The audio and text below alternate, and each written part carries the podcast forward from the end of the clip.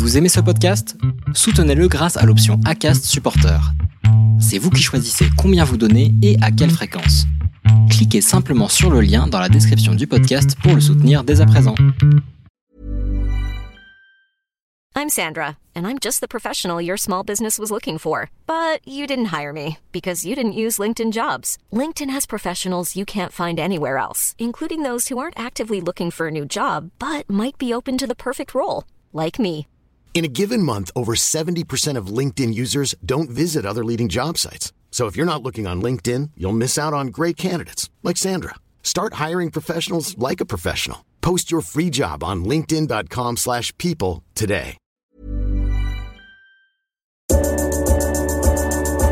Bonjour à toutes et à tous, c'est François et je suis ravi de t'accueillir pour ce nouveau podcast Café Trailer, le podcast qui échange avec des trailers qui vivent leur passion à 200%. Le but de ce podcast est de te partager leur histoire, leurs secrets, leurs projets et d'en apprendre beaucoup plus sur eux afin que tu en tires un maximum de bénéfices. Donc si tu aimes le trail et écouter des histoires incroyables, alors ce podcast est fait pour toi. Il est possible d'assister au tournage de l'épisode et y participer en live chaque mercredi soir à 20h30 sur ma chaîne YouTube La Planète Trail. Juste avant de commencer, j'ai quelques messages à te faire passer. Si c'est la première fois que tu écoutes le podcast, je te remercie d'être arrivé jusqu'ici. D'ailleurs, je te recommande le podcast avec Stéphane Brognard qu'on ne présente plus. J'ai beaucoup d'ambition avec ce podcast et je souhaite aller chercher des trailers de plus en plus incroyables et j'aimerais vraiment échanger avec tes trailers préférés. Sache que l'un des meilleurs moyens pour de les convaincre de participer, c'est notamment de leur montrer que vous êtes nombreux à adorer le podcast sur les réseaux sociaux et sur les notes iTunes. Donc si ce n'est pas encore fait, tu peux aller mettre une note sur Apple Podcast ou iTunes. C'est vraiment ce qui m'aide le plus à inciter des trailers connus à venir témoigner. Si tu écoutes plutôt sur Spotify, tu peux très facilement le partager en story sur Instagram, tag moi et je te repartagerai. J'en profite donc pour rappeler le nom de mon compte Instagram, c'est @laplanètetrai. Suis-le et tu y retrouveras entre autres les coulisses du podcast. C'est aussi un excellent moyen de me faire tes retours et de me suggérer les invités. Enfin, j'ai aussi écrit un livre, Comment choisir ses chaussures de trail, que tu peux télécharger gratuitement sur mon site planettrail.com dans l'espace boutique. Maintenant, place à mon invité du jour.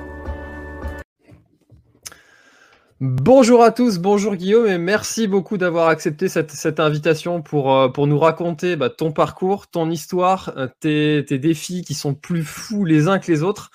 Et euh, bah, je suis hyper content de te recevoir parce que j'ai suivi énormément de tes aventures, euh, notamment euh, le, les histoires de tunnels où il faut faire des allers-retours, les histoires de, de marches où il faut faire des allers-retours Oui. sur les marches de Montmartre.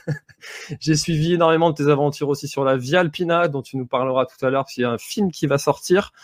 Ouais. Euh, et on y a encore d'autres d'autres aventures. Euh, et est-ce que la première chose que j'aimerais, s'il te plaît, c'est que tu te présentes pour ceux qui ne te connaîtraient pas.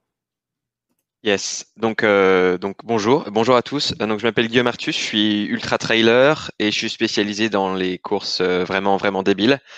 Euh, voilà, mes spécialités c'est au-dessus de 200 km et au-delà de deux jours et en particulier tout ce qui est en autonomie complète. Euh, voilà, et donc j'ai fait pas mal de courses euh, vraiment un petit peu bizarres, donc faire euh, 200 miles en aller-retour dans un tunnel, euh, aller faire les marches de Montmartre 271 fois de suite ou euh, juste partir à l'aventure pour traverser euh, les Pyrénées. euh, de la, euh, de la Méditerranée à de l'Atlantique ou bien bah, traverser les Alpes en courant en autonomie en, en 44 jours. Donc, euh, je fais du trail depuis, euh, j'ai commencé à courir il y a une dizaine d'années et je fais du trail depuis 7. Et euh, j'ai très vite passé sur du long. Donc, en 2014, j'ai fini l'UTMB et ensuite, c'est à partir de ce moment-là où, où j'ai commencé à faire des trucs vraiment bizarres. Euh, en 2017, j'ai essayé sur la Barclay et autres. Donc, euh, plutôt un CV euh, avec quelques grosses courses connues comme le marathon des sables et autres, mais surtout très orienté sur sur ce qui est bizarre et vraiment vraiment étrange pour aller chercher repousser ses limites. Et alors du coup, ça, ça, bah, ça m'emmène vers ma première question parce que dans les courses bizarres comme ça, il y a, ouais, il y a le, bah, le tunnel, il y a Oui. l'ultra trail de, Mont, de Montmartre, euh, la Barclay aussi, ça fait partie des courses un peu euh, atypiques. Euh, pourquoi? En On fait, souvent se poser cette question, mais pourquoi? Non, non, mais c'est assez simple. C'est qu'en fait, en... j'ai toujours marché par projet, si tu veux. Donc, euh, euh, j'ai besoin d'orienter toute ma vie autour de, de, de grands cycles, si tu veux. Et je m'étais donné 10 ans en 2011, je me suis dit, bah, il va falloir 10 ans pour arriver à finir l'UTMB. Et au final, j'y étais en 3 ans, 3 ans et demi en fait. Et donc je me suis retrouvé euh, en fin 2014, euh, après l'UTMB, donc à, l'automne 2014, sans projet. Et à ce moment-là, euh, je sais que j'ai besoin de trouver autre chose. Et c'est à ce moment-là où je découvre la Via Alpina. Donc la Via Alpina, hein, c'est le, c'est la trace qui fait justement tout l'arc alpin, qui fait 2650 km avec 150 000 mètres de dénivelé. Donc ça fait 16 UTMB à la suite. Et donc je choisis de, de, de me donner 5 ans pour pouvoir préparer ce projet. Et dans le cadre de ce projet-là, ben, je me suis dit qu'en fait, euh, il fallait que je bosse absolument tout parce qu'en fait, j'étais nul. Je venais finir de l'UTMB, mais au chausse-pied, euh, j'avais mis 6 euh, heures à faire les 10 derniers kilomètres, alors que c'est que de la descente et du plat sur un plateau. et donc, je me suis mis à aller chercher ces courses un petit peu bizarres qu'il y avait au-delà de, de l'UTMB et entre l'UTMB et faire cette fois l'UTMB en, autonomie. Donc, mmh. l'objectif, c'était de, de, trouver les trucs les plus bizarres. Euh, la Barclay était déjà dans mon radar à ce moment-là et, euh, et en, en 2015-2016, je savais déjà comment m'inscrire, mais j'ai pas mis le bulletin dans l'urne.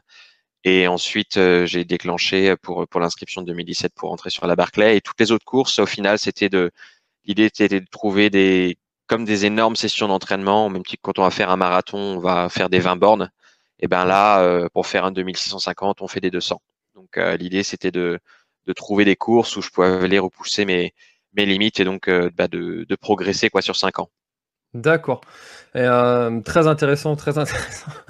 c'est en fait c'est euh, vraiment l'objectif euh, long terme que tu t'étais fixé. Et puis pour arriver à cet objectif long terme, tu t'es placé des objectifs moyens et court terme avec des trucs forcément très très gros. Mais comme comme Lucas Papi qui était la semaine dernière ici, en fait finalement tu, tu es un, un trailer assez assez jeune. Enfin ça fait pas très longtemps que tu as commencé le, le trail.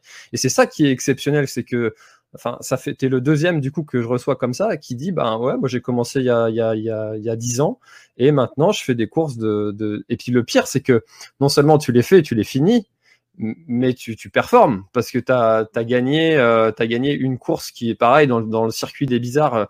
C'est fallait être le plus loin de, de, du point de départ à vol d'oiseau en 24 heures. Ouais. c'est là tu l'as gagné. Enfin voilà tu ouais, qui s'appelle Escape from Meriden. Ouais ouais. Et comment tu les trouves ces courses là euh, en fait, euh, le Royaume-Uni est beaucoup plus propice à ce genre d'événements un petit peu euh, hybrides et, et étranges.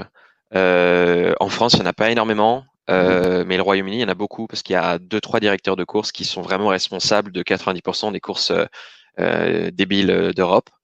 Et quand je dis débile, c'est je dis ça affectueusement, hein, mais oui, bien sûr. Mais ouais, c'est ça. L'idée, c'est il y a vraiment toute une partie de, il y a trois directeurs de courses qui sont responsables de ça. Euh, et ensuite, le reste vient des, des États-Unis avec l'Azirus Lake euh, qui, donc, a créé la Barclay et également tous les phénomènes de Big Backyard. Euh, donc là, la Big Backyard qui a été créée, euh, donc c'est une course de boucle de 6,7 km qu'il faut faire toutes les heures jusqu'à ce qu'il n'en reste plus qu'un. Mmh. Euh, et ça, ça a été créé ben maintenant il y a plus d'une dizaine d'années. Et les premiers à les avoir importés, à créer une deuxième version de cette course-là, c'est les Irlandais en fait. Et moi, j'étais sur la première version en Irlande, donc il y a cinq ans ou six ans maintenant. Donc et, et c'est un tout petit monde en fait des courses euh, étranges comme ça. Donc euh, quand on a vendu une, ben tu vas voir le même directeur de course, aller voir les autres courses, etc. Est-ce qu'il existe, etc. Et ce qui est drôle maintenant aussi, c'est que les gens m'ont demandé de commencer à importer euh, des concepts. Mmh. donc la backyard qui maintenant est populaire partout.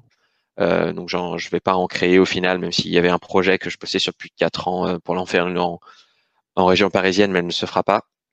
Mais par contre, il y a d'autres projets comme les Escape from Meriden et autres où, on a la possibilité de créer ça en France et autres. On est en train de travailler pour, euh, pour créer ce genre de choses, pour ramener un petit peu les trucs étranges en France. Je pense qu'il y a manière d'aller s'amuser et de pas trop se prendre au sérieux. Quoi. Bah, quand on voit le, la vitesse à laquelle les dossards sont partis euh, pour la backyard euh, qui a lieu en Normandie, ouais. Euh, effectivement, enfin, j'étais inscrit d'ailleurs sur cette course-là, mais bon, vu le changement de date et tout, je peux plus. Euh, mm. Mais, euh, mais effectivement, je me dis qu'il y, y, a moyen et je pense que aussi en France, on doit avoir un, des, des, des, bons groupes de débiles qui, qui, ouais, sont, ouais, prêts a, à, qui sont prêts à faire ça. Ouais. mais tu vois, au début, ce qui était drôle, c'est que c'était difficile de trouver des courses comme ça. Et puis maintenant, les gens me taguent directement. et fait tiens, c'est pour toi, tu vois. Et euh, du coup, c'est beaucoup plus simple de les trouver. Euh, et j'ai même des directeurs de courses qui m'envoient directement maintenant. Euh, tiens, on est en train de créer un truc. Euh, qu'est-ce que t'en penses? Okay. Donc, euh, que ce soit sur de l'ingénierie de course ou, ou sur ces genres de projets un petit peu étranges, on m'envoie des, on m'envoie quelques questions en général, donc c'est plutôt, c'est plutôt cool. Maintenant, j'ai plus besoin de chercher, ils viennent, ils viennent, ça vient tout seul, quoi. Mais finalement, enfin, faire ce genre de course un peu atypique, c'était c'était une façon de se différencier par rapport à, aux ultra trail classiques, on va dire, même si faire un ultra trail, ça reste jamais une épreuve anodine. Mmh et en fait, maintenant qu'il va y avoir ce genre d'épreuves qui vont se démocratiser, à ton avis, qu'est-ce qui va venir après? Alors je sais pas ce qui va venir après, mais enfin en tout cas pour moi la finalité c'était jamais de faire un truc différent pour dire que je fais un truc différent. Euh, l'objectif, c'était de trouver des courses qui étaient plus difficiles euh, sur l'un des quatre axes d'amélioration dont j'avais besoin pour traverser les Alpes. J'avais besoin de quatre choses. C'était le mental, l'endurance, la navigation et l'autonomie. Et d'arriver sur des courses standards, ben, travailler le mental avec euh, des ravitaillements toutes les 30 bornes, c'est pas tout à fait ça. L'autonomie, ben, il fallait avoir aller dans les choses où, j'allais plus être repoussé, enfin poussé dans mes retranchements. et le mental, bah, faire des allers dans un tunnel alors que tu vois rien, forcément ça vient, ça commence à creuser, tu vois. Donc moi, j'ai jamais fait ces courses qui sont différentes et, plus étranges qu'un qu'un trail, un ultra trail standard, on va dire. Mais c'était parce que la finalité, c'était de, s'entraîner, de pouvoir augmenter mes compétences. Donc, euh, il y aura toujours ces genres de courses où les gens vont pouvoir aller repousser sur limites et, et ça va, ça va augmenter. De toute façon, ça, c'est, c'est, ça va se stabiliser au bout d'un moment. Mais quand on regarde en fait sur l'évolution des dix dernières années, où avant il fallait avoir entre guillemets couru un marathon dans sa vie, euh, maintenant, les gens sont en train de se dire est-ce que ça serait pas plutôt d'avoir couru un 100 miles mmh. euh, Et donc forcément, il y a une explosion de l'activité du trail en France et dans le monde. Hein. c'est une croissance à plus de à plus de deux chiffres depuis plus de 15 ans. Donc euh, c'est normal que bah, il y ait des courses de niche qui commencent à se créer au même titre que lors du premier UTMB. Ben, L'UTMB en soi, c'est une course de niche parce que bah, il y avait que 300 miles qui existaient à travers la planète. Il y en avait deux aux US et et, en France, il y avait la Western, la Hard Rock, pardon, il y en avait quatre. Western, euh, Hard Rock, Leadville et, et après l'UTMB. Et ensuite, maintenant, il y en a 50 ou 60. Enfin, on peut en courir un tous les week-ends, quoi. Mmh. Donc, euh, c'est, mais c'est parce qu'il y a plus de gens qui veulent s'inscrire sur ce genre de choses. Donc, euh, je pense que les 100 miles euh, vont commencer à devenir un peu une norme et c'est toutes les courses de 200 miles du type Tour des Géants, Petite Trotte de Léon, qui vont commencer à, à se dupliquer. Et euh, tu vois, il y a déjà euh, une ligue de, de, de 200 miles aux États-Unis où il y a trois courses organisées par la même personne et tu peux faire les trois entre guillemets. Et tu as une as un challenge sur les personnes qui peuvent faire les trois 200 euh, miles dans, l'année, tu vois. Donc on, on, voit bien que le, le 100 miles va devenir le 200 miles, et, etc. et autres. Donc il y aura toujours des, des moyens de, de pousser les frontières. Mais ce que je trouve intéressant, c'est que le, je trouve que le Covid euh, la situation qui a été forcée par tout le monde, les gens sont en train de se rendre compte également que bah tu peux faire des projets tout seul en solo, euh, mmh. faire des off géants euh, que les gens ne faisaient pas parce que ils n'en avaient pas forcément l'idée, ils préfèrent avoir un dossard. Et, et je pense qu'on va avoir une explosion des off, des gens qui bah, vont partir comme ça à 4-5 personnes à faire 130, 140 km et euh, les gens vont être forcés de le faire cette année pour pouvoir faire des kilomètres. Et du coup, je pense qu'il y a une nouvelle tendance qui risque de s'amener. Donc, je pense que la tendance du trail va plus aller vers, vers ça, vers des off et, et, la montée en compétences des gens en termes d'autonomie et, de navigation que sur euh, euh, l'avènement des grosses courses, puisque de toute façon, on, on va être restreint en termes de, de, nombre de places sur les chemins. Il faut pas, euh, faut pas passer à 3000 personnes sur un single. Enfin, il y a quelques courses qui l'ont fait et vu le backlash qu'ils ont reçu. Euh, euh, voilà. donne pas vraiment envie de. Les noms des, des courses en question, mais voilà. Non, c'est vrai, je, te rejoins sur le coup, euh, le, sur les off et on en a organisé un là, a un petit groupe en Bretagne à avoir organisé le Grand Raid du Finistère et qui faisait 140 km autour de la presqu'île de Crozon et on a fait juste payer le 10 euros pour le pour l'eau et le barbecue du lendemain. Donc ça. ça fait réfléchir en fait quand tu te dis un ultra m'a coûté 10 euros. Euh, par rapport au prix des dossards. Et puis il y a un côté aussi aventure, euh, la trace. Moi, ça fait 5 euh. ans que j'organise sur Paris, Paris by Night, qui est un 80 km où tu fais, tu cours toute la nuit, tu pars à 22 heures et tu finis au petit matin. Et l'objectif, c'est de faire une centaine de monuments. Dans, tu vois tout Paris, vraiment tout Paris. Et tu vois, c'est pareil, c'est quoi C'est 10-15 euros avec un ravitaillement au milieu à Beaubourg et un ravitaillement au final avec bière et saumon fumé, quoi. Et, et, et, en termes de qualité d'événement, bah, c'est personne personne se prend au sérieux. Euh, tout le monde doit courir en groupe. Bon, après la volonté, c'est d'avoir un événement qui est difficile avec 10-15% de finisher. Donc, euh, mmh. mais euh, l'idée, c'est t'es en off quoi. et tout le monde est à la bonne franquette et se prend pas au sérieux et enfin ça fait respirer quoi parce que enfin bon d'aller courir pour gagner trois minutes sur un trail qui fait 24 heures mais enfin tout le monde s'en fout pardon mais après quand on est en train de rechercher les, d'être les trois premiers ou les quatre premiers euh, je comprends qu'il y a sur les, on va dire les 30 premiers de chaque course, tu as un esprit de compétition et, voilà. Mais je pense que le gros du peloton n'a strictement rien à faire et est là pour s'amuser quoi. Donc ils vont s'apercevoir qu'ils peuvent aller s'amuser tout seuls ça va, ça va laisser de beaux jours, quoi. Exactement. euh, alors, du coup, j'en je, profite pour rappeler en fait que vous pouvez poser vos questions à, Guillaume dans les dans l'espace des commentaires. Et euh, donc, on va faire, on va mettre la première question. Donc, juste, j'en profite pour dire bonjour à, Julien, Julien Rabier qui est là de C'est bien d'être bien. Enfin, anciennement, C'est bien d'être bien. Bonjour Julien. Bonjour Patrick. Bonjour, bonjour à tous. Bonjour Fleur. Bonjour à tous. Euh, merci, merci beaucoup d'être là et de poser vos questions. Donc, on va commencer par Fleur qui nous a mis une question. Alors, deux questions. Lors de l'incroyable boucle de Via Alpina, as-tu été traversé par le désir d'abandon? Si oui, comment as-tu géré? Et à quelle date de sortie est prévu le documentaire Via Alpina? Alors, le, le, je vais commencer par la deuxième et je vais finir par l'autre puisque sont plus courtes à répondre. Euh, le documentaire devrait sortir du coup à, l'automne, euh, donc il devait sortir euh, bah, pendant le Covid, donc forcément la date a été a été repoussée. Toutes les personnes qui ont pris leur place auront automatiquement leur place pour la suivante. Hein, il n'y a pas il a pas de souci, mais ça sera entre mi-septembre et mi-octobre. Voilà, pour avoir le temps de réorganiser, pour que les cinémas soient de nouveau ouverts, pour que les gens aient envie de rentrer dans une salle de ciné voilà, c'est un peu compliqué. Donc, euh, on est en train de reprogrammer un peu tout ça. Et il, y avait, il devait y avoir une tournée qu'on n'avait pas annoncée, mais avec des, dates euh, bah, un peu partout en France qui devaient se faire et du coup qui ne se sont pas faites. Donc, il faut tout reprogrammer. Donc, euh, c'est voilà, c'est un peu compliqué. Et d'ici mi-juillet, en tout cas, je pense après le, le week-end du 14 juillet, il y aura le, le, la date sera annoncée et également le, le teaser du documentaire sera sorti avec les premières images vidéo qui claquent, euh, qui, sera, qui seront disponibles. Et donc pour répondre à la question du mental sur la vie alpina, il n'y a pas une fraction de seconde euh, où je me dis que j'allais abandonner. Euh, parce que l'idée, c'était, euh, j'avais déjà tellement sacrifié pendant ces cinq ans de travail que c'était hors de question en fait. Donc il n'y a pas une fraction de seconde où je me dis ça y est, j'abandonne quoi. Parce que tu peux même pas laisser la place au doute parce que un gramme de doute euh, en jour 13, euh, ça pèse une tonne euh, en jour 40, quoi. Hmm. Et donc, on n'a pas le droit. C'est, c'est la, la, pensée ne traverse même pas l'esprit. Et du coup, ça veut dire qu'il bah, il a fallu travailler comme un dingue avant. Et le travail, en fait, c'était de, de, de vaincre par partie. C'est-à-dire que c'est, c'est une technique assez simple euh, militaire, mais l'idée c'est que quand tu as un énorme bloc à affronter en face de toi et si tu es plus faible, eh ben, tu as plus intérêt d'attendre qu'une partie du bloc se défasse pour aller pouvoir l'attaquer là. Tu peux gagner cette petite bataille et ensuite de voir. Donc tu vainques, tu vainques par partie. Et l'idée c'était donc du coup d'utiliser toutes ces courses pendant cinq ans pour euh, me mettre en danger euh, mentalement sur tel ou tel point. C'est comment gérer 30 heures sans voir le jour, euh, c'est euh, comment tu fais euh, quand euh, t'as pas mangé depuis quatre jours et en fait ton, ton t'as envie de t'arrêter et autres, mais ton ta tête continue.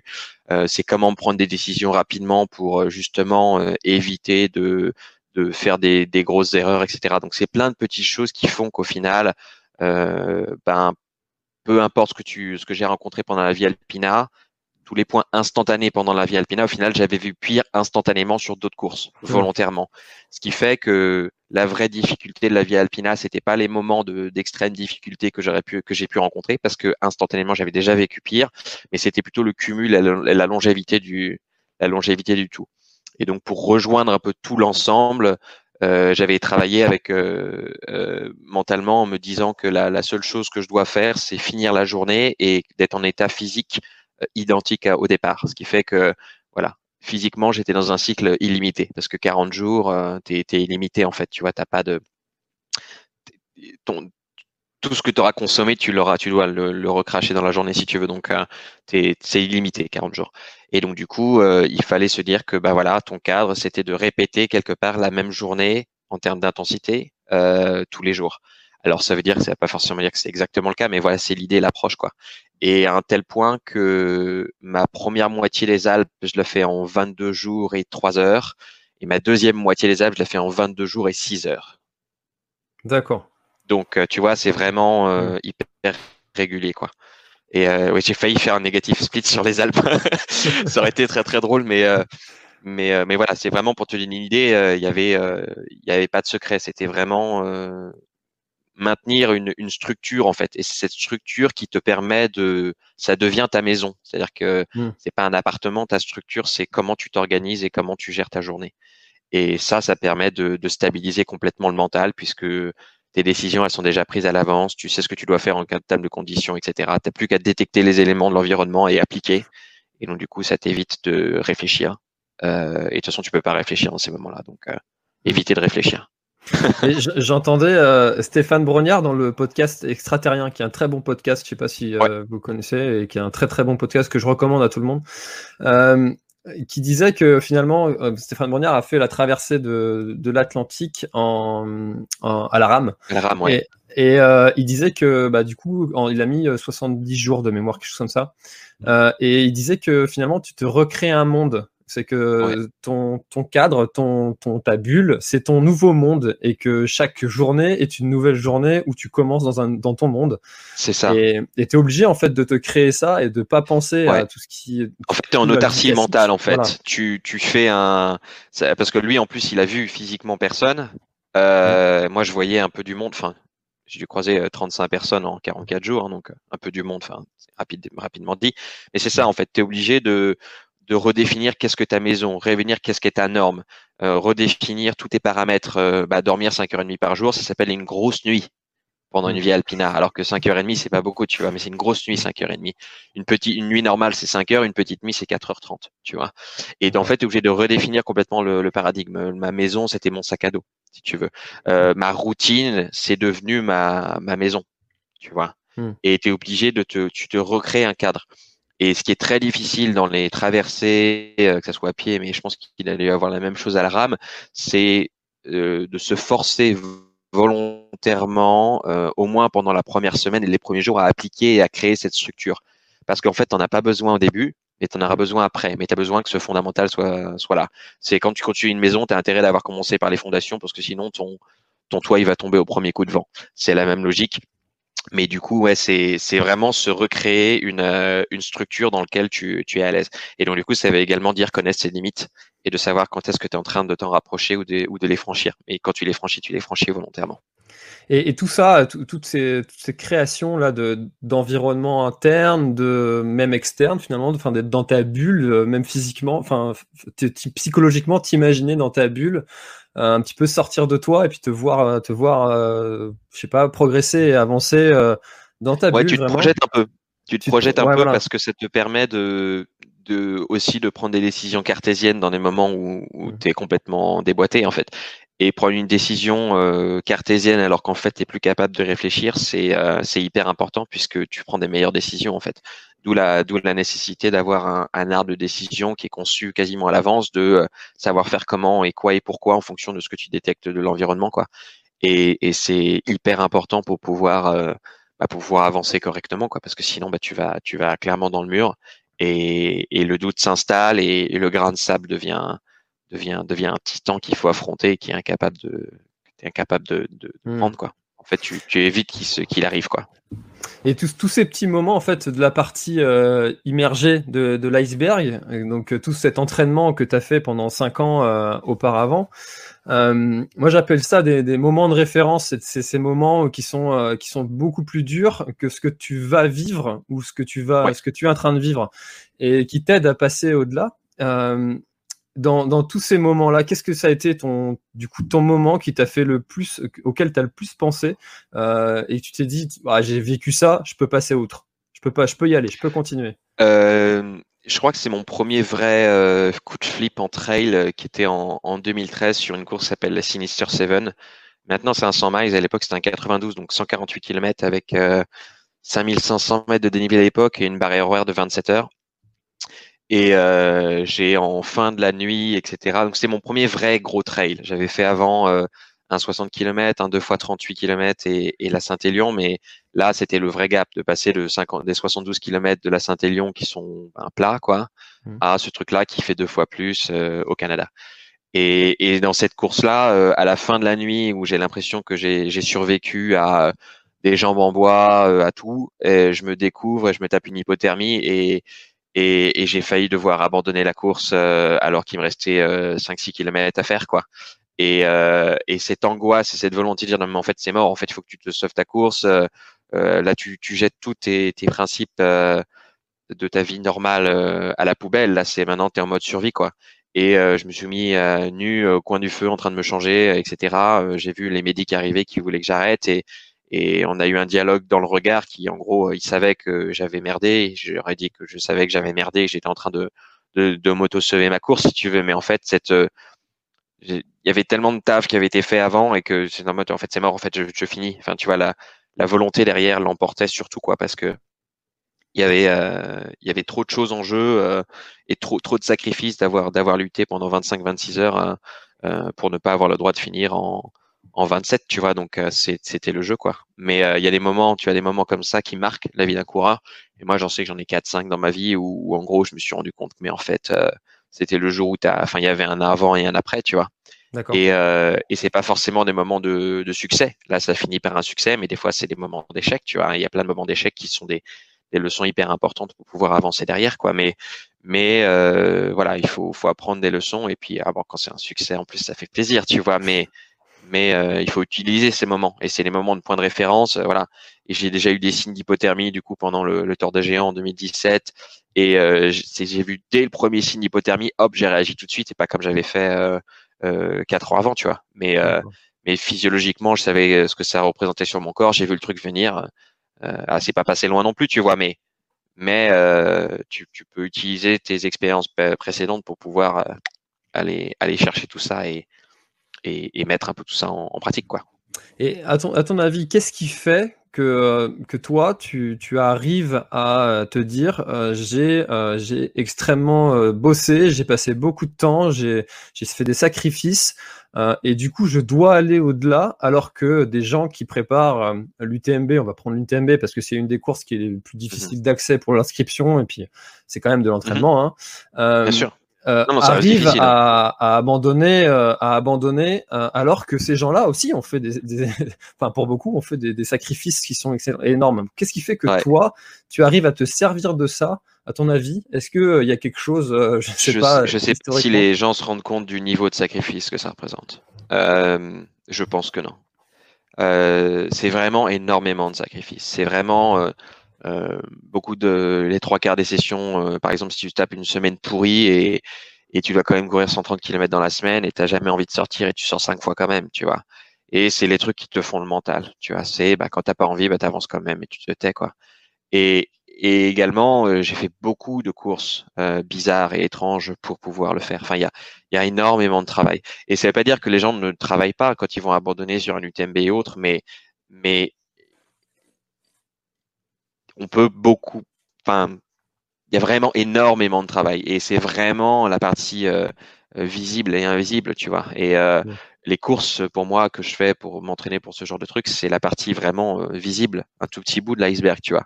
Mais c'est les sessions de malade à l'entraînement, c'est partir courir 42 km un mardi soir et, et, refaire la même le, le dimanche et, et, faire ça dix semaines de suite, tu vois.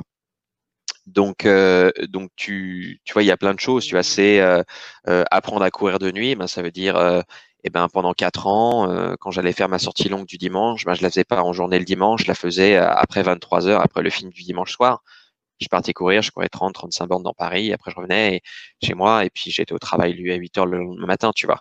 Mais ça, c'est la partie invisible, tu vois, parce que tu t'en parles pas, tu ne montes pas, etc. Enfin, après, tu peux en parler après si tu veux, mais au moment où tu en fais, enfin, tout le monde s'en fout, tu vois. Mmh. Et sauf que c'est là où en fait tu fais vraiment ton vraiment ton taf, quoi. Et quand tu as déjà fait, euh, quand tu fais entre 10 et 15 heures, 10 euh, et 15 nuits blanches en courant par an, et ben quand on a une affaire en course, mais ça passe comme une lettre à la poste parce que, enfin, une nuit blanche en courant, enfin, chez toi, ça s'appelle un dimanche, tu vois. Et, c'est pas un événement en soi, tu vois. Ça peut être C'est ça, en fait. C'est-à-dire qu'en fait, ça tellement plus et tellement vu. Tu vois. non, mais tu vois ce que je veux dire, c'est ça l'idée, c'est que tu as la même, as une même difficulté, tu vois. Mais par contre, par rapport à ton squat, ce que tu considères, euh, c'est la même chose en absolu pour tout le monde. Hein. Le, soleil, il se lève et se couche à la même heure pour tout le monde. Mais pour toi, ben, ben ça n'a pas la même poids parce que, enfin, cette nuit-là, elle fait que 9 heures, tu vois. Mmh. Tu es dans le noir que pendant que 9 heures alors que tu as déjà fait 33, tu vois. Dans un tunnel. Donc, forcément, tu vois, c'est pas la même chose, tu vois. Et pareil, euh, quand tu as commencé à faire des doubles tours d'horloge, ben, c'est pas grave parce que tu que dans la première nuit blanche. Donc, euh, t'es même pas attaqué la deuxième. Enfin, t'es tranquille, tu vois. Et c'est les, c'est les, c'est des choses comme ça où du coup, tu es complètement différent. Donc, je pense que les gens ne se rendent pas forcément compte de, de, de, tout ce qui rentre en compte justement pour arriver à, à ces niveaux-là. Et il y a beaucoup de sacrifices de l'ombre et, et, et j'entends beaucoup euh, de temps en temps euh, sur des commentaires, bah là, eh ouais, bah tu dois avoir de la chance, t'as un bon patrimoine génétique, etc. Enfin, ça va, ils sont normaux, tu vois. Hein, ils sont normaux. Euh, je suis un monsieur tout le monde. Enfin, tu vois. Donc, il n'y a pas de, j'ai pas d'avantage. Je fais pas 2 mètres 50 avec des cannes de malade. Je suis pas un Usain Bolt, tu vois. J'ai juste, par contre, la capacité à pouvoir me projeter effectivement sur un projet dans cinq ans et, et me donner vraiment l'ambition de, de, ces trucs-là, tu vois. En tout cas, ça, par contre, ouais, c'est différent. Ce qui transparaît de chez toi, de, on, on se connaît pas euh, personnellement, mais ce qui transparaît, c'est que tu as, as l'air d'être quelqu'un de, de très carré et qui, euh, qui sait où il va, qui sait ce qu'il veut, euh, et que euh, mentalement, en fait, euh, j'ai l'impression que rien peut t'arrêter. Est-ce que tu, toi, tu penses qu'il y a quelque chose qui peut t'arrêter maintenant? Non, il y en a, il y en a quelques-uns et tout. Euh, on a chacun, chacun ses démons, tu vois. Mais, mais c'est vrai que en fait, au fur et à mesure de voir plein de trucs, au final, euh, bah, même l'ultra trail aujourd'hui m'aide dans ma vie quotidienne. Quand je vois un moment d'adversité, euh, un truc qui me plaît pas et autre, ben ça me permet quand même de rebondir plus rapidement parce que bah ouais, ouais, c'est c'est pas rose tous les jours, tu vois. C'est pas rose tous les jours et il faut accepter que bah des fois c'est c'est bien le bordel, tu vois. Et et et il faut faut l'accepter. Et plus tôt tu acceptes euh, le fait que tu as une situation dans laquelle bah, tu es en, en danger ou c'est le bordel, mais en fait tu peux rien y faire, sauf de faire, enfin tu dois accepter et ensuite pouvoir travailler sur un plan de comment tu peux faire pour y aller quoi. Et c'est surtout sur, dans ce cercle, d'acceptation, euh, euh, tu sais, euh, as euh, déni, euh, déni, etc. Tu luttes, mmh. etc. Tu as des phases de phase du deuil. Et, et, je passe très rapidement sur sur ces sur ces phases là quoi. Très rapidement à la phase d'acceptation. Et du coup, bah, ça m'évite de trop procrastiner. Euh, donc, euh, et, et, ça évite de passer six semaines à me dire ah, est-ce que je vais le faire, pas le faire, etc. Non, la décision, elle a été prise en deux jours en fait. Tu vois. Mmh. Donc ça permet du coup de bah, prendre plus de temps sur la mise en place d'un plan ou d'application et autres. Tu vois. Mais euh, je me suis planté des centaines de fois, je me replanterai tous les jours. Euh, voilà, c'est le jeu, tu vois. C'est vraiment le jeu. Alors, je, je, rappelle pour ceux qui, euh, sont, qui sont arrivés en cours de, en cours de, d'échange, euh, vous avez la possibilité de poser les questions, que ce soit sur Facebook ou sur YouTube. Et euh, bah là, on a Yvan qui nous pose une question. Alors, il te demande si celle du tunnel était vraiment exceptionnelle du point de vue mental. Euh... C'était génial. ouais. ouais. Donc, pour ceux qui savent pas, le tunnel, c'est un, une course de 200 miles, donc on fait 300, 320 km en aller-retour dans un tunnel. Et, euh, et l'objectif, c'est d'aller se fracasser la tête. En fait, tu as même une petite musique au milieu du tunnel, euh, etc. Euh, tu fais des allers-retours. Enfin, techniquement, ça sert à rien, mais du coup, comme ça sert à rien, c'est indispensable. Et euh, ouais, mentalement, c'est là où en fait j'étais allé tester mon, mon crâne.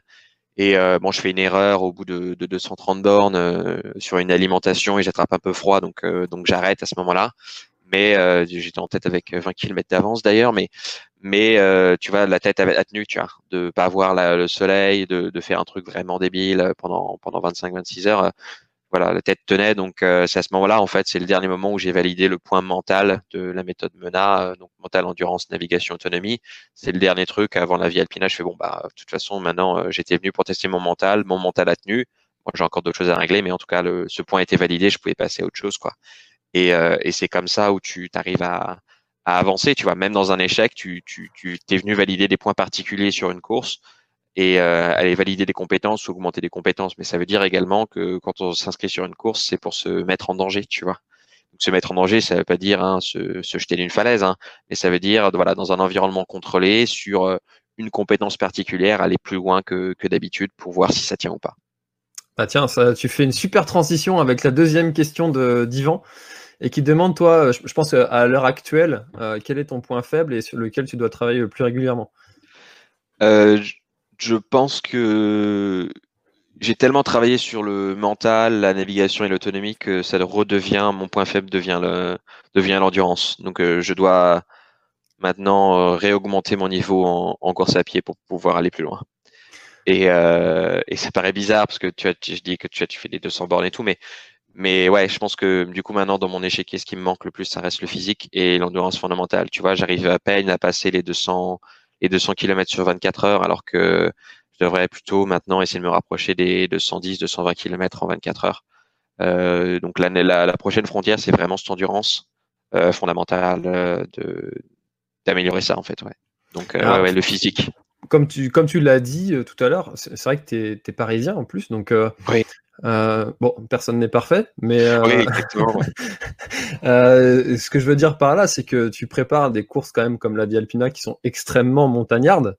Et enfin, comment tu fais pour préparer tout ce dénivelé positif, bah, négatif? Est-ce que tu le prépares déjà? Ouais, ouais, je le prépare en fait, mais c'est c'était bah, par les voyages, par les vacances. Tu vas faire trois mmh. semaines de, de, vacances dans les Alpes. tu vas tu vas crapahuter tous les jours à faire des doubles kilomètres verticaux, tu vois. Et puis euh, les courses aussi pour moi sont des sont des sessions d'entraînement. Donc euh, quand je vais faire une course à faire euh, tant et tant de dénivelé, c'est ça, tu vois. Donc il y en a qui sont pour aller travailler le dénivelé, il y en a qui sont pour aller travailler la distance et, le fond et le foncier, tu vois. Mais mais l'idée c'est d'utiliser tout ça pour un peu utiliser les courses pour sortir de Paris et aller travailler tel ou tel item. C'est pour ça que je suis plutôt pas mal à l'étranger au Royaume-Uni. Hein, parce que en gros, ça me permet de partir le vendredi après le travail, de commencer à courir le samedi et le lundi matin, je suis au travail et j'ai couru 200 bornes dans le week-end, tu vois. Donc euh, ça permet de concilier aussi, euh, bah, pas dépenser de jours de congé, mais faire un week-end choc et, euh, et de pouvoir du coup garder ces jours de congé pour d'autres courses ou d'autres choses, tu vois. Et, et c'est un peu comme ça en fait que je que j'arrive à, à avancer. Donc là, depuis le, le Covid, du coup, ben Euh, j'ai pas pu trop bouger à faire des courses, mais du coup, euh, j'ai senti le coup venir. Euh, j'ai acheté un, un, home trainer avant l'annonce du confinement et j'ai fait 5000 km de vélo euh, en 45 jours sur mon, dans mon salon. avec 100 km par jour. Alors que j'en faisais jamais, tu vois. mais parce qu'il fallait, parce que j'étais aussi en phase de, de récupération et de reprise de tout mon organisme après les Alpes et donc du coup d'essayer de me remettre à niveau et là je commence à avoir un niveau qui est quasiment identique à avant mon départ des Alpes donc maintenant, on va pouvoir enfin aller pouvoir euh, aller pouvoir travailler et aller sur la les prochaines frontières quoi. Ça va être ça va être hyper intéressant. Alors avant, avant qu'on parle de ton nouveau projet qui va bientôt arriver, donc dans deux semaines, euh, comment est-ce que tu as vu ce, toutes ces courses, euh, toutes ces courses que les gens se sont se sont inventées, donc les sur les balcons, autour de leur jardin? Quelle vision toi tu as eu qui a finalement presque de l'expérience dans ce genre de course? Oui. Avant tout le monde. moi, ça m'a fait ça m'a fait beaucoup rire parce que, euh, enfin, c'est des choses que moi je voyais déjà faire avant, si tu veux. Donc là, c'est devenu mainstream parce que euh, bah, les médias n'avaient plus de sport auquel parler, donc forcément ça prenait une ampleur de dingue. Mais il faut savoir que des gens qui font des allers-retours sur leur balcon pour faire des marathons, ça existe depuis plus de dix ans, quoi. Et euh, il y a des courses comme ça où les mecs tournent autour d'un arbre, ça existe depuis des années aussi, tu vois, parce que c'est débile, tu vois. Il y en a qui font des tours de rond-point et autres, mais c'est juste qu'avant, bah, on en avait moins parlé. Et donc euh, moi j'ai trouvé ça drôle que les gens s'y mettent euh, parce que en fait ils avaient rien d'autre à faire. En fait, les gens s'occupaient l'esprit un peu comme ils pouvaient et essayer de maintenir un, un semblant d'activité physique euh, et autres quoi. Donc euh, et les gens se prenaient pas au sérieux, tu vois, ils le faisaient genre comme ça, tu vois. Et euh, et tu vois, donc c'est on a vu que bah tous les records sur tapis ont été battus pendant le Covid. Hein, le record sur 50, sur 100 miles, sur sur 50 miles, ils ont tous ils ont tous sauté parce que justement, bah tous les gens qui étaient normalement prêts à faire des courses, etc. Bah ils sont mis sur un tapis et autres et était un Zach Miller qui commence à envoyer des watts quoi. Et, et et c'est c'est c'est là où on voit que c'est juste que tout le monde s'est concentré du coup là-dessus parce que c'était les choses qui étaient visibles. Mais non non ça existe depuis euh, depuis depuis toujours. Enfin moi j'en ai toujours entendu parler etc euh, mais euh, mais ouais non c'est plutôt cool. Que les gens se soient mis au sport et que ce soit pas trop mis au, au, sérieux avec les Confined Sports Challenge etc et autres je pense que c'était c'était c'était plutôt cool c'est vrai qu'il y a tout, euh, il y a plein de projets comme ça qui se sont montés, euh, des courses qui se faisaient annuler, qui se faisaient euh, du coup en mode confiné. L'objectif c'était de faire la même distance et puis ben voilà. Ouais. enfin, c'est vrai que c'est ça. Ouais, par contre, le coup des courses virtuelles, je trouve ça débile. Mais bon, après, c'est mon, c'est mon point de vue. C'est genre, enfin, arrête. Ouais, c'est ça. C'est, tu veux vraiment que je paye 50 balles pour aller courir moi-même? Enfin, arrête quoi, arrête. genre, euh, stop. Genre, euh, je, voilà, ce qui est en train de se faire avec l'UTMB euh, fin août, genre, mais arrête. Enfin. Bah, j'ai vu, que, j'ai vu que tu avais réagi un petit peu ouais, à ce sujet-là. Ouais, ouais. Ouais, et tout ça pour que le tort des géants fasse la même deux semaines plus tard, alors que c'était censé être les good guys. Ouais, c'est. Bref. Bref. J'ai pas envie de t'énerver ce soir. Donc... non, non, non, non, non. Regarde, non, regarde, regarde. Hop, changement de sujet. regarde, tac. Allez, peux-tu nous parler de tes futurs projets? Donc, qu'est-ce que c'est que ce futur projet encore bien, bien, bien hard? Ouais, du coup, là, c'est, bah, je, je, devais prendre une semaine de vacances avec le travail. Du coup, euh, je me suis dit que quoi faire. Euh, donc, euh, en fait, donc il y a, y a, deux canaux qui existent. Donc, il y a le canal du Midi que tout le monde connaît, qui fait de Toulouse à la Méditerranée, et tu as dans, as également le canal de Garonne qui va de Toulouse à Bordeaux, en fait, le long de la Garonne. Et ensuite, il restait juste un petit bout à rajouter entre Bordeaux et Lacano pour pouvoir traverser de l'océan Atlantique à, à, la Méditerranée. Donc, ça fait 585 km. Et ce que je vais commencer à faire pour le week-end du 14 juillet. Euh, voilà, l'idée c'est d'aller d'aller me tester un peu, de, de, me faire plaisir, de faire euh, au moins 100 bandes par jour, et puis euh, de voilà pas trop se prendre au sérieux et autres. Et il se trouve que ça correspond aussi. C'est il fallait faire le canal du Midi depuis un bout de temps, et puis j'ai un j'ai un ami qui est décédé il y a, il y moins de deux semaines et qui, euh, courait les canaux avec moi en Angleterre. On avait fait pas mal de projets ensemble et, comme euh, j'ai pas pu aller à son enterrement parce que Covid et qu'il y a une quatorzaine, etc. Et donc du coup, euh, c'est aussi un moyen de rendre hommage, d'aller courir sur des canaux euh, en France et de, faire un peu d'ultra comme ça en solitaire, quelque chose qu'il aimait bien faire aussi et à faire des off. Donc donc voilà, c'est une forme d'hommage et puis c'est aussi une, une, forme de voilà d'avoir un projet euh, un peu marrant à se mettre sous la dent euh, pour cet été. Et puis euh, et puis l'année prochaine, je vais aller tester, je pense, le Saint-Jacques de Compostelle, donc de, du Puy-en-Velay jusqu'à Saint-Jacques, ça fait 1600, 1700 bornes. C'est la totale? Ouais, euh, enfin, le Puy-en-Velay, c'est l'un des principaux départs en France. Après, il y a plein de chemins, donc euh, la totale, c'est un peu compliqué à dire, mais mm. voilà. Mais en gros, grosso modo, l'axe principal reste quand même le Puy, du Puy-en-Velay à, à Saint-Jacques. Donc, je pense aller faire un tour là-dessus en 2021. Et puis, pour les projets 2022 et après, ben, non, j'en parlerai pas parce que c'est des gros, gros trucs. Et, euh, mais ouais, ouais, ça va envoyer du, du watt avec des records du monde, potentiellement des trucs. Donc, ouais, ouais. Tour du monde, tour du monde. Allez hop. Des records du monde. Non, peut-être pas un tour du monde pour bah, l'instant, eh, mais. Un jour. Maintenant que tu as fait ta vie Alpina, il faut, un projet beaucoup plus gros. Ouais, mais j'ai trouvé deux, trois trucs intéressants. J'ai trouvé deux, trois trucs intéressants. Bon, bah, hâte de voir ça alors. Euh, comment est-ce que tu fais pour, euh, pour préparer ce genre de course, pour t'organiser? Parce que tu dois avoir euh, quand même un minimum d'organisation, de, pour, euh, pour, bah, pour, euh, pour savoir où, tu vas, où tu vas dormir, qu'est-ce que tu vas manger, comment est-ce que tu vas retrouver des points d'eau, euh, mhm. l'équipement peut-être aussi à le changer. Enfin, je sais pas, dis-nous comment tu, comment tu fais pour, pour structurer tout ça.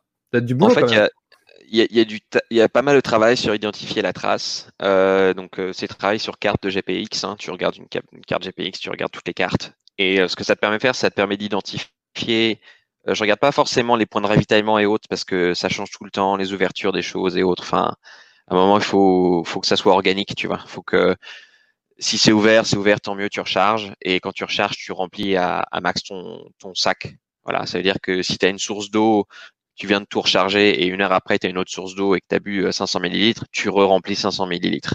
Donc l'idée, c'est de toujours être à la maximum de capacité de ce que tu es capable d'emporter, que ce soit en termes de nourriture, que ce soit en termes de euh, ou d'eau. Euh, et euh, pour Donc, savoir combien, où de tu vas jours, dormir, as combien de jours devant toi j'ai trois jours et demi.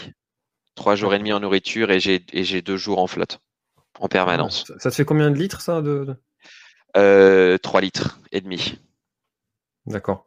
Ouais. Je, je, je, suis assez économe en flotte, ouais. mais en fait, il faut aussi la stratégie du chameau entre guillemets, c'est-à-dire que quand tu es sur un point d'eau, tu bois au maximum, tu remplis ton estomac de flotte et ensuite tu remplis ta tu remplis ta flotte. Donc, okay. euh, en fait, tu gagnes comme ça, tu peux gagner genre 4 heures, 5 heures d'autonomie en flotte sans avoir à prendre le moins de gouttes d'eau, en fait. Et comme ça, tu peux gagner énormément, euh, tu gagnes énormément, quoi. Okay. Et en, en, nourriture, pareil, au moment où tu recharges, bah, tu prends as un petit sac que, que tu as avec toi, tu commences avec, avec euh, comme un panier repas, entre guillemets, que tu vas utiliser, que tu vas manger sur les deux prochaines heures. Ça permet d'augmenter également ta, ton autonomie, quoi. Donc, c'est plus organique que ça. Et ensuite, ben, c'est tout dans le choix du préparation du matériel et autres, euh, à savoir dans quelles conditions, à quel endroit tu peux dormir, etc. Donc, euh, il y a une partie compétence de savoir euh, où est-ce que tu peux dormir, comment et pourquoi, avec quelles conditions, d'avoir ton matériel dans ton sac pour le faire. Et ensuite, euh, bah, s'il y a une meilleure option comme un refuge qui s'ouvre, euh, qui s'ouvre à toi, euh, voilà, je vais pas camper devant un refuge, hein, je vais aller prendre un refuge, tu vois, je suis pas, je suis pas fou, tu vois. Mais mais euh, tu vois, c'est plus comme ça en fait, c'est beaucoup plus organique. Tu vois, c'est. Mais par contre, euh, ça veut dire que tu as un énorme travail en amont de connaître exactement ton matériel, comment réagit, euh, d'être au maximum de la performance, etc. Et, là, il y a un énorme travail, euh, à tel point que j'ai même dû concevoir mon propre sac à dos parce que je trouvais pas ce qui m'intéressait sur le marché, tu vois. Mais mais voilà, c'est comme ça, tu vois. C'est il faut plus un énorme préparation, que ce soit sur la prise de décision, sur qu'est-ce que tu mets dans ton sac, etc. également pour pouvoir faire face à n'importe quelle éventualité. Donc en fait, tu es extrêmement préparé pour pouvoir faire n'importe quoi. Et moi, je le vois plus comme ça plutôt que de planifier tel ou tel point, etc. Non, il faut être flexible parce que c'est la montagne qui décide de toute façon. Donc euh, ton plan sur 43 jours euh, ou 44 jours, enfin, de toute façon, il est en l'air en deux heures. Enfin, enfin, ça sert à rien, tu vois. Donc et par contre, il faut avoir identifié les points potentiellement, tu vois, euh, de te dire bon bah là, euh, par exemple, si tu dois renouveler du matériel, effectivement, sur les Alpes, sur la traversée des Alpes, j'avais cinq villes dans lesquelles je pouvais le faire. Donc, euh, au moment où j'approche de l'une de ces villes, eh ben, j'ai intérêt à savoir si j'ai besoin de renouveler un matériel ou pas. Parce que le prochain, tu ne prévois pas des, tu te prévois pas des sacs de délestage ou des non. Non. C'est trop compliqué à gérer. Enfin, l'avantage de, de partir en solitaire, etc., c'est d'être avant tout libre. Tu vois, c'est une, une, forme de liberté de faire ce que tu veux, de, de découvrir un massif comme tu l'entends. Donc si c'est pour avoir, euh, en tout cas moi c'est mon point de vue, mais mmh. des sacs de délestage que tu dois amener avant, que tu dois reprendre après, que des, des avoir un crew qui te suit, mais en fait tu voulais pas t'arrêter là, donc en fait du coup il faut que tu préviennes ton crew et qu'il est, enfin, enfin laissez-moi tranquille dans la montagne, tu vois, c'est un peu, tu vois. Euh, L'idée c'est voilà de pas trop se prendre au sérieux et euh, et de d'être libre de prendre des décisions. Mais ça veut dire également que bah, tu dois prendre des décisions, donc tu as intérêt à savoir les prendre et d'avoir le bon matériel pour survivre dans les conditions dont tu as, dont as besoin. Quoi. Donc il y a beaucoup de travail en amont pour pouvoir au final être complètement libre pendant. D'accord. Alors, du coup, ça, il y a une très bonne question de Tanguy euh, qui nous demande avec des objectifs et des entraînements aussi structurés, quels sont les moments de plaisir? Euh, En fait, je m'éclate. Hein. Euh, mais en fait, c'est une condition nécessaire si tu veux. Tu vois, là, par exemple, pour le, la traversée donc euh, sur les canaux qui s'appelle le canal des deux mers. Euh, au final, la partie planification, comme tu as pas mal d'expérience, etc., ça m'a pris quoi deux jours, tu vois? Ça m'a pris deux jours et je vais m'éclater pendant cinq, tu vois. Et, et, en fait, le, la structure, c'est plus euh, mettre, mettre à plat ta boîte à outils et savoir ce que tu peux faire et dans les, quelles conditions tu peux faire euh, pour ensuite pouvoir t'éclater. Tu vois? Et, euh, et c'est grâce à des moments comme ça de pouvoir me dire, bah, j'ai pas besoin d'un euh, d'un endroit où dormir euh, qui est fixe. Euh, je peux dormir n'importe où, que je me retrouve à descendre des vallées avec 150 chamois parce que je suis à contre-courant de trucs. Et puis c'est sur un, un, coucher de soleil avec des nuages qui jouent, qui font des couleurs de dingue. Et, et voilà, t'es es en train de courir pendant deux heures avec des chamois, tu vois. Et c'est pour des moments comme ça que tu le fais, tu vois. Mais euh, si j'avais pas la structure ou la capacité de me dire euh, je peux arriver à tel endroit ou autre et, et savoir ce qui arrive derrière, ben en fait tu t'engages pas dans cette vallée et tu l'as jamais vu en fait. Donc c'est c'est cette structure qui pour moi me permet de d'avancer et d'être complètement libre après en fait. Mais c'est une structure dans le sens euh, ça, ça, structure ton activité, c'est pas un cadre si tu veux, c'est pas un, un carcan, un truc dans lequel tu dois cadrer absolument ta journée. C'est plus un euh, qu'est-ce que tu es capable de faire quand et comment pour pouvoir avancer quoi. Et au quotidien, au quotidien de tous tes entraînements, c'est euh, c'est toujours un toujours un plaisir pour toi d'aller courir ou c'est c'est toujours euh, une, une, se dire euh, je vais courir parce qu'il y a cet objectif là et il faut que je le fasse parce qu'il y a cet objectif là. Bah, tu as toujours l'objectif un peu en tête, mais c'est c'est pour ça que c'est moi, c'est la manière dont j'avance. Si tu veux, moi, d'avoir un truc planifié pour 2022 sur lequel je suis déjà en train de travailler, moi, ça me ça me ça me motive pour aller courir euh, demain, tu vois.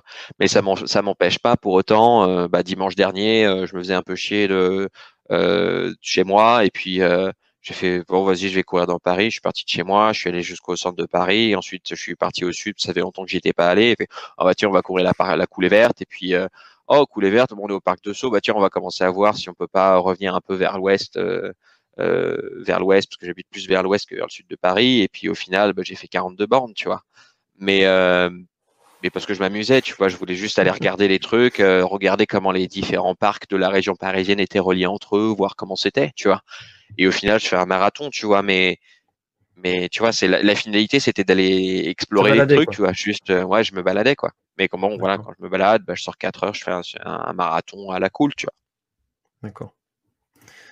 Alors, il y a David sur Facebook qui nous demande comment arrives-tu à combiner force mentale et force physique? Es-tu déjà arrivé à la limite de l'une des deux? J'ai souvent tapé dans les limites des deux en entraînement ou en course d'entraînement, etc. Tu tapes tout le temps dedans. mais je pense que je tape plus souvent dans ma limite physique que mentale. parce que après l'UTMB 2014, justement, j'avais extrêmement peur du. J'avais un mental qui était quand même hyper friable. Euh, puisque quand tu mets euh, 6 heures à faire 10 derniers kilomètres parce que tu as coupé tes jambes, euh, parce qu'en fait ta tête à dire oh, ça va, t'as fini, t'as plus qu'à plus qu'à ramper quoi.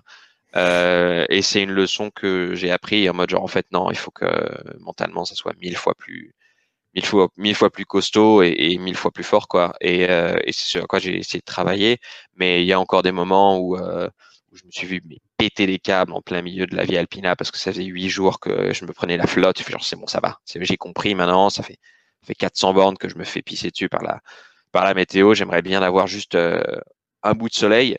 Et mmh. j'ai cette vidéo qui est filmée. Et en fait, sur la vidéo même, en fait, il fait beau. et, et, en fait, euh, j'étais tellement frustré de, de m'être fait déboîter que je me suis même pas rendu compte qu'en fait, il faisait beau. Euh, donc tu vois, mentalement, tu arrives à craquer, quoi. Mais euh, ça ne veut pas forcément dire euh, avoir l'envie d'abandonner pour autant, tu vois. Mais, mais ouais, bien sûr que je craque comme tout le monde et, je me fais dessus, quoi. Hein. Donc c'est, mais ça fait partie du truc. Et, et, et même quand ça m'arrive, enfin après coup, je suis content, tu vois, parce que ça montre que bah j'ai encore des progrès à faire, j'ai encore plein de choses à découvrir, tu vois. Et ça serait tellement ennuyant si Enfin, tu savais déjà faire tout, quoi. Ce serait vraiment tellement chiant. Enfin, et c'est nul comme vie, quoi. C'est qui ton, ton mentor comme ça qui, euh, qui, te, qui te dit tiens, j'ai encore, euh, j'ai encore de, la marche à, à gravir, euh, il y a lui qui fait pire des lui qui fait pire. Alors, de plus ça va, moins j'en vois. donc, ça commence à devenir compliqué. mais tu vois, je suis plus en train de me rapprocher en termes de philosophie de de gens qui font de, qui font de l'aventure, qui font du multi-raid, qui font de. MyCorn et tout le bordel. Voilà, je suis plus mentalement en train de me rapprocher des, des trucs comme MyCorn que, que des gens qui font de la course à pied euh, en scratch, euh, puisque la plupart des élites sont quand même sur du, euh, euh des recherches de chronomètres, tu vois. Mm. Mais enfin, l'élite sur un sur un UTMB, ils font moins de 24 heures, tu vois. Ils passent moins d'une journée, tu vois. Mm. Donc, euh, t'as pas du tout les mêmes problématiques, tu vois. Et là, pareil, euh, ce qui est cool, tu vois, c'est que maintenant, euh, même des gens comme euh, Eric Claveille, qui va commencer à faire le GR10, là, qui va essayer de, mmh. de partir d'ici 3-4 jours pour aller traverser le record du, GR10, ben, je l'ai eu au téléphone avant pour parler expérience du multijour, etc., comment il pourra gérer, même s'il a une équipe et tout, voilà, de retour d'expérience. Donc c'est là où ça devient hyper cool, c'est que je commence à pouvoir maintenant aider aussi ces élites-là. Mmh. quand ils vont sur mon terrain, je mets les gros guillemets, mais, mais de voilà, et ce qui est drôle aussi, c'est que sur certains records de grandes traversées et autres, euh, euh, quand j'ai vu les stratégies utilisées par certaines euh, personnes, ben je sais qu'en fait je peux mieux faire, tu vois. Donc je commence à être compétitif avec des avec des personnes qui eux ont gagné des, des UTMB ou la Western State et en fait euh, au-delà de 30 jours, bah, en fait, euh, je suis compétitif, tu vois. Au-delà de 30 jours consécutifs, euh, ouais, ouais, on peut commencer à, parler, tu on va commencer à causer. Et, ouais, et c'est là où c'est fou, c'est qu'en fait, je me retrouve sur un truc hyper niche, mais je commence à être compétitif au niveau mondial sur ces trucs-là, donc c'est plutôt cool de se dire que, voilà, quoi. et est-ce que ça voudrait pas dire ton, ton, côté aventurier Est-ce que ça voudrait pas dire que tu vas tenter d'aller t'aventurer dans la neige du pôle Nord ou du pôle Sud euh, je, suis très mauvais avec neige et glace, donc il faudrait quand même que je fasse un, une mise à niveau sévère. Euh, voilà, parce que c'est des compétences quand même assez particulières. Mm. Euh, donc c'est pas vraiment ce que j'ai en, en, tête. Après, euh, après oui, j'ai regardé les stages pour faire de la polka et, et, et aller voir ce genre de choses, tu vois. Mais, mais voilà, il y aurait un, une remise à niveau quand même euh, un peu sévère parce que non, enfin déjà il faudrait avoir un niveau. Euh, là, je suis en débutant, débutant et de passer à à expert, euh, ça prend ça prend 4-5 ans euh, minimum, même si j'ai une condition physique et, et je sais pouvoir transporter, transposer des, des, compétences et autres, il faudrait quand même plus de 5 ans pour aller commencer à faire de la, de la vraie glace, aller faire des traversées au Groenland et tout. Donc, euh, et puis c'est pas forcément quelque chose que j'ai envie de faire pour le moment, donc je le garde. Après, pourquoi pas, tu vois, mais après, voilà, c'est pas mon. Voilà, c'est ça. J'ai encore un peu de temps. Allez, on enchaîne avec Patrick qui veut revenir sur le coup des off. N'avez-vous pas peur que beaucoup se mettent à faire du off en totale liberté et que cela devienne du n'importe quoi Passage dans des chemins privés, prise de risque, manque d'assistance Oui. Il y a des risques Oui. Oui. Après, euh, les gens qui font des trucs débiles, il y en a eu, il y en a toujours eu. Euh, maintenant, je pense que les gens qui commencent à faire du off, etc. Euh, moi, j'ai vu pas mal de gens qui ont commencé à me contacter justement, qui sont en train d'organiser des off et autres, et qui me, qui me contactent pour faire de l'ingénierie, pour voir comment on peut faire, comment que ça peut marcher, etc. Est-ce que ça paraît cohérent et autres. Et je le vois plus comme une opportunité pour que les gens euh, travaillent à gagner en autonomie et pas fassent, fassent pas n'importe quoi. Par exemple, euh, moi j'étais tout seul en montagne pendant la, vie alpina, mais j'ai une balise GPS, euh, j'ai une équipe de trois personnes qui sont en tracking en permanence, en train de vérifier mon emplacement, etc., en communication dans les deux sens, de vérifier que tout fonctionne, etc.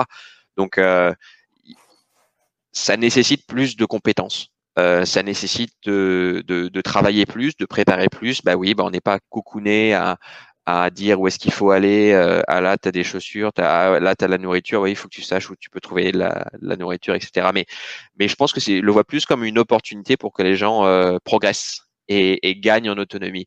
Et, et voilà, euh, tu vois, là, j'étais il y a, il y a dix jours avec un, un, un trailer et, et, il était avec moi à la Plagne et puis on a fait on a fait 90 km dans le week-end avec pour objectif bah, de, de faire voilà un peu genre une masterclass, j'aime pas le terme, mais enfin tu vois de, de faire c'est pas un stage non plus, tu vois, mais on était juste en train de courir et de bah, de, de partager des expériences, etc., de montrer le, un peu l'envers du décor, de d'être en, en solo ou en groupe euh, accompagné avec des gens d'expérience. Donc euh, on peut faire des off pour autant euh, avoir toujours quelqu'un qui est un peu euh, le responsable du groupe euh, quand on part et, euh, et c'est lui qui prend les décisions pour le groupe et c'est la personne qui a la plus d'expérience, etc. Et, et, je pense qu'il y a plein de choses à faire. Mais oui, bien sûr qu'on s'expose à, à des gens qui font n'importe quoi, euh, mais bon après, enfin, les gens font toujours. Il y a, il y a l'organisateur aussi qui s'expose à tous ces problèmes de législation, euh, qui ouais, ouais, ouais. de responsabilité. S'il y en a un qui euh, fait le malheur de, de se faire une ça. cheville ou et qui porte plainte, enfin bon, il y a tous ces problèmes là évidemment qui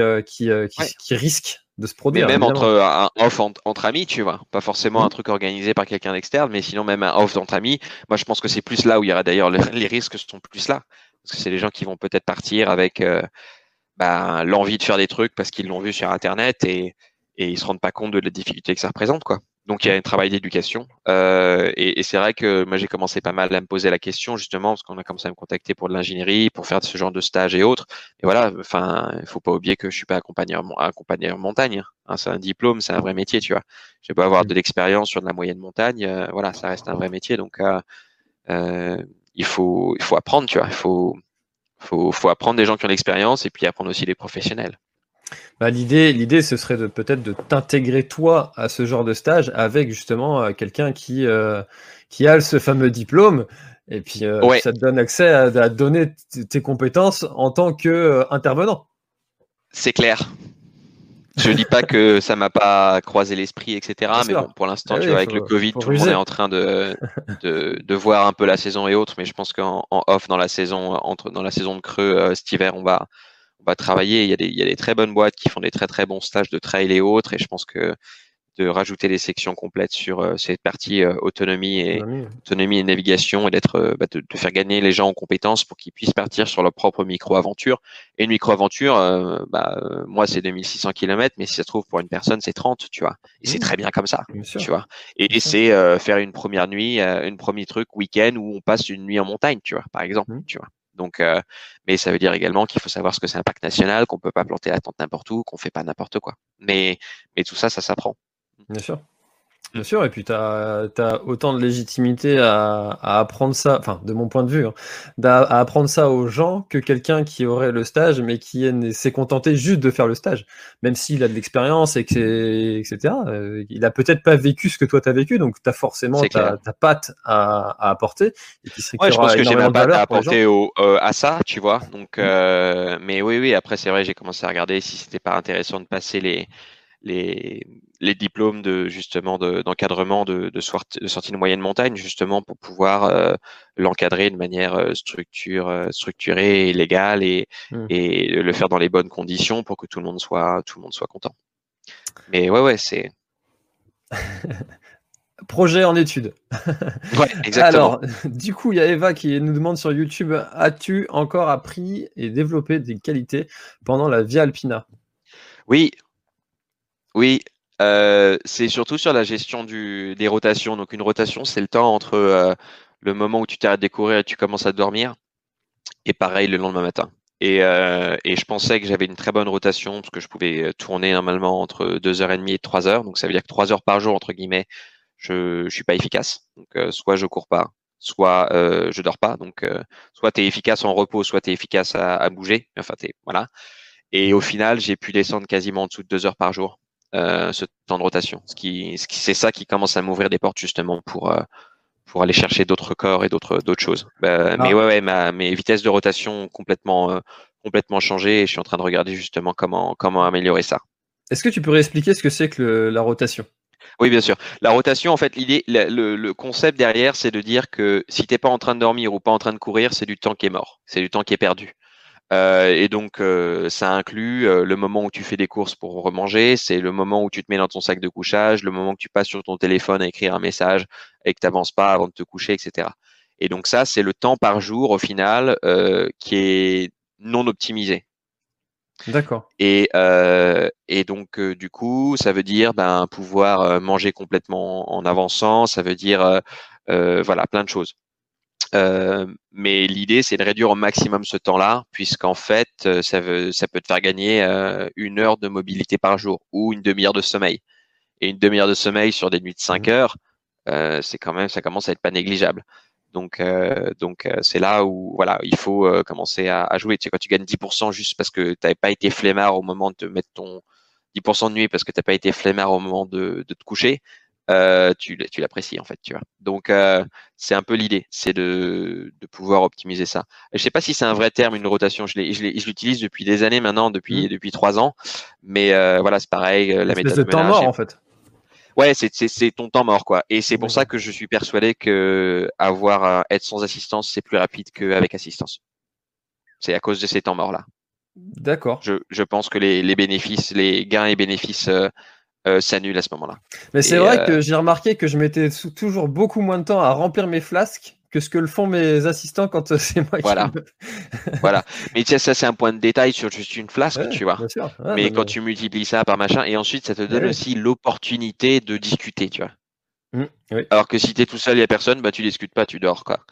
Et enfin, toi, tout, tout, ce genre de choses. Et, et pour moi, c'est là, c'est ce qui me permet d'être compétitif, euh, d'être compétitif. D'accord. Ok, très bien. Alors, on arrive à la fin de, de l'heure euh, qu'on avait prévue. Euh, je vais terminer avec euh, une petite, deux, trois petites questions. Est-ce que tu aurais un conseil à donner à ton toi débutant? Que tu pourrais, toi, si tu t'imagines avant de commencer la course à pied, est-ce qu'il y aurait un conseil que tu te donnerais? Bah, Je me serais jamais cru, je pense, que je serais à ce niveau-là aujourd'hui. Donc, je sais pas, un conseil. Euh... pas préparé, hein, pour voler ce qui. euh, je sais pas. Euh, non, parce que ça ça aurait influencé le truc et je pense que je serais. Si je m'étais dit il y, a, 10 ans que je serais en train de traverser les Alpes en courant, euh, genre, mais arrête de déconner, ça, ça, ça, se passera jamais, tu le feras jamais dans toute ta vie, de toute façon.